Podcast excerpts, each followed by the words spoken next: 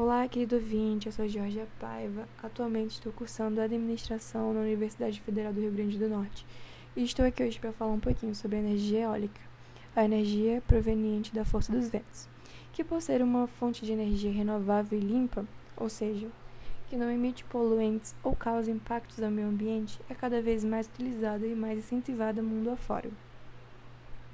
Entre seus benefícios estão a não emissão de dióxido de carbono, CO2, na atmosfera, a redução da dependência de combustíveis fósseis, a melhoria da economia local, a geração de empregos e a diversificação da matriz energética.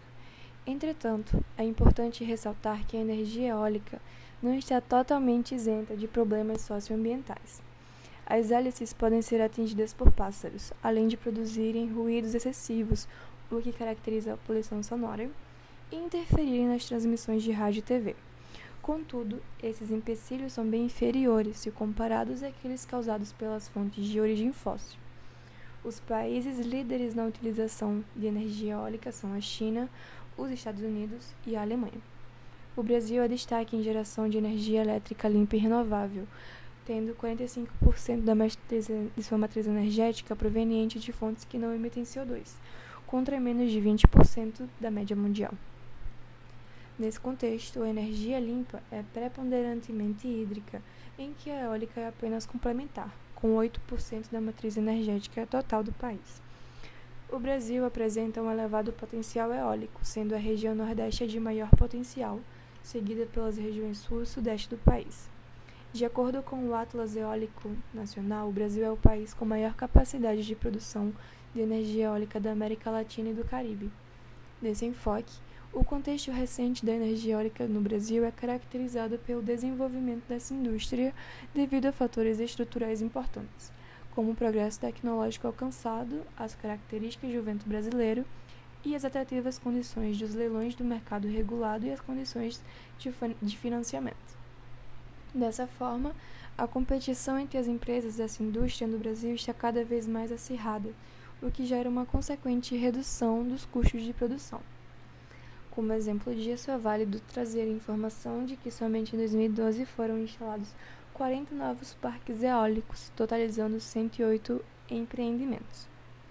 Ainda é importante ressaltar que em um país de dimensões continentais como o Brasil, as bacias eólicas são bastante distintas quanto à característica do vento predominante. Ou seja, para uma determinada região existe um layout, um projeto ótimo, vinculado a um equipamento específico. Mudar o projeto e o equipamento é algo possível, mas quanto mais avançado o desenvolvimento do projeto e o comprometimento firme de geração de energia, mais difícil é fazer essa mudança. Logo, os aerogeradores ou turbinas eólicas não são commodities, não tendo o empreendedor eólico mobilidade de trocar facilmente de fabricante ou mesmo de fazer escolhas aleatórias entre as máquinas existentes, demonstrando que essa indústria está baseada em uma estrutura de oligopólio diferenciado. Como a indústria é muito nova no país, no contexto atual são praticamente inexistentes os fornecedores locais dos principais componentes, subcomponentes e peças necessárias à nacionalização completa dos aerogeradores, o que torna importante a manutenção de alguns itens relevantes da cadeia produtiva na lista de, importados essenciais. Dessa forma, a iniciativa estatal tem incentivado cada vez mais projetos que fomentem o uso e o desenvolvimento de energia limpa e renovável no país, não somente eólica Exemplifica-se, pois, o leilão de energia nova A6, realizado em 2019. O leilão é destinado a empreendimentos de fontes eólicas, solar, fotovoltaica, termoelétrica, biomassa, carvão mineral nacional e gás natural e hidrelétrica. Segundo o Ministério de Minas e Energia, 1.829 projetos foram habilitados, somando 100.874 megawatts de capacidade instalada. Partindo para um contexto estadual, o Rio Grande do Norte aparece como o maior produtor de energia eólica do Brasil. A capacidade instalada é para a produção de 4 gigawatts, o que representa 28% da geração desse tipo de energia no Brasil. São 151 parques instalados e mais de 1.500 aerogeradores em operação. Os investimentos no setor movimentaram aproximadamente 15 bilhões ao longo dos últimos 10 anos.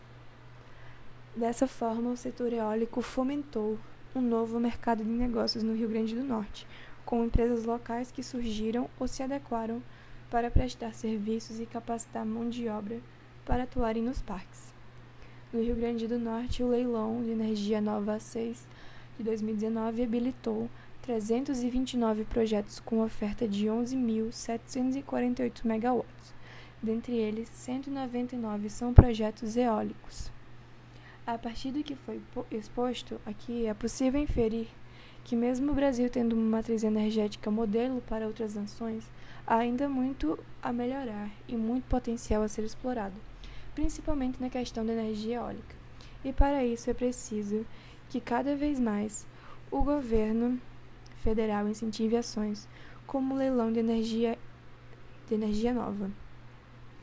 E foi isso que eu vim trazer hoje, que vim falar hoje. Muito obrigada.